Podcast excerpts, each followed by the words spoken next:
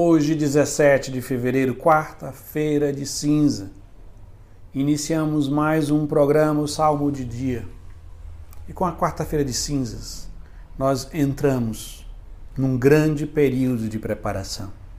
E como toda preparação, nós precisamos saber qual é a meta e quais são os meios para alcançar essa meta.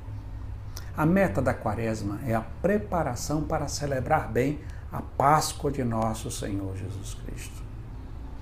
Então, a quaresma não tem finalidade em si mesmo, mas é um tempo de preparação, um meio para alcançarmos aquilo que é a última ceia, a paixão e morte de nosso Senhor Jesus Cristo e a sua ressurreição. O tríduo pascal é todo um tempo de preparação. E como podemos nos preparar bem para vivenciarmos a Páscoa do Senhor, experimentarmos e sermos beneficiados de todos os bens e graças da Páscoa de, de nosso Senhor Jesus Cristo. A igreja nos ensina três meios. A oração é o primeiro meio. Devemos, neste período de quaresma, rezar um pouco mais do que rezamos todos os dias. Devemos intensificar a nossa vida de oração por esse tempo especial, é um tempo de nos abrir a Páscoa do Senhor. E o um meio fundamental para isso é a Lexo Divina, a leitura orante da palavra de Deus. Gaste mais tempo, leve mais tempo na sua Lexo Divina nesse tempo. Segunda coisa, nos preparamos por meio da penitência. Devemos fazer mais penitências do que nos tempos comuns ou nos outros tempos da igreja porque é um tempo especial de preparação. O que é uma penitência, uma sese? É um exercício. Então, para vivermos bem a Páscoa do Senhor, precisamos nos exercitar. Então, devemos acrescer a vida de penitência que já temos, já devemos ter. Algumas penitências especiais, eleger algumas penitências especiais. Nada de extravagante, nada que faça mal à saúde, mas principalmente nos, é, nos penitenciando daquelas coisas que nos são agradáveis. São pequenos oferecimentos que podemos dar a Deus como um sinal de preparação, de ascese, de penitência. E por último, a esmola, dizer, quer dizer o amor fraterno. Devemos exercitar nesse tempo também com mais intensidade do que em todos os outros tempos, o amor fraterno. A começar com aqueles que nos rodeiam. A nossa família, escola, trabalho, os membros do movimento, comunidade, paróquia a qual você participa, os seus vizinhos. Seja mais atento e mais solícito no amor fraterno nesse período da quaresma e de forma toda especial.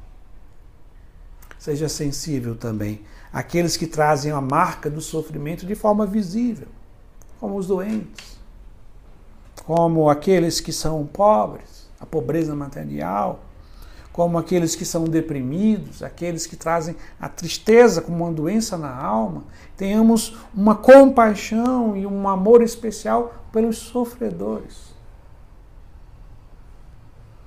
Outra coisa muito boa, como o amor fraterno que podemos fazer, é ajudar alguma instituição da igreja que ajuda alguns que trazem na sua vida a marca da dor e do sofrimento de uma forma especial. E nesse dia, nesse primeiro dia da quaresma, o salmo é o salmo 50-51, que nós vamos ler a primeira estrofe que diz: Tem piedade, ó meu Deus, misericórdia na imensidão do vosso amor, purificai-me. Lavai-me todo inteiro do pecado e apagai completamente a minha culpa. O salmista nos introduz nos elementos fundamentais para viver bem a quaresma, em preparação para a Páscoa do Senhor, que é um tempo de revisão de vida.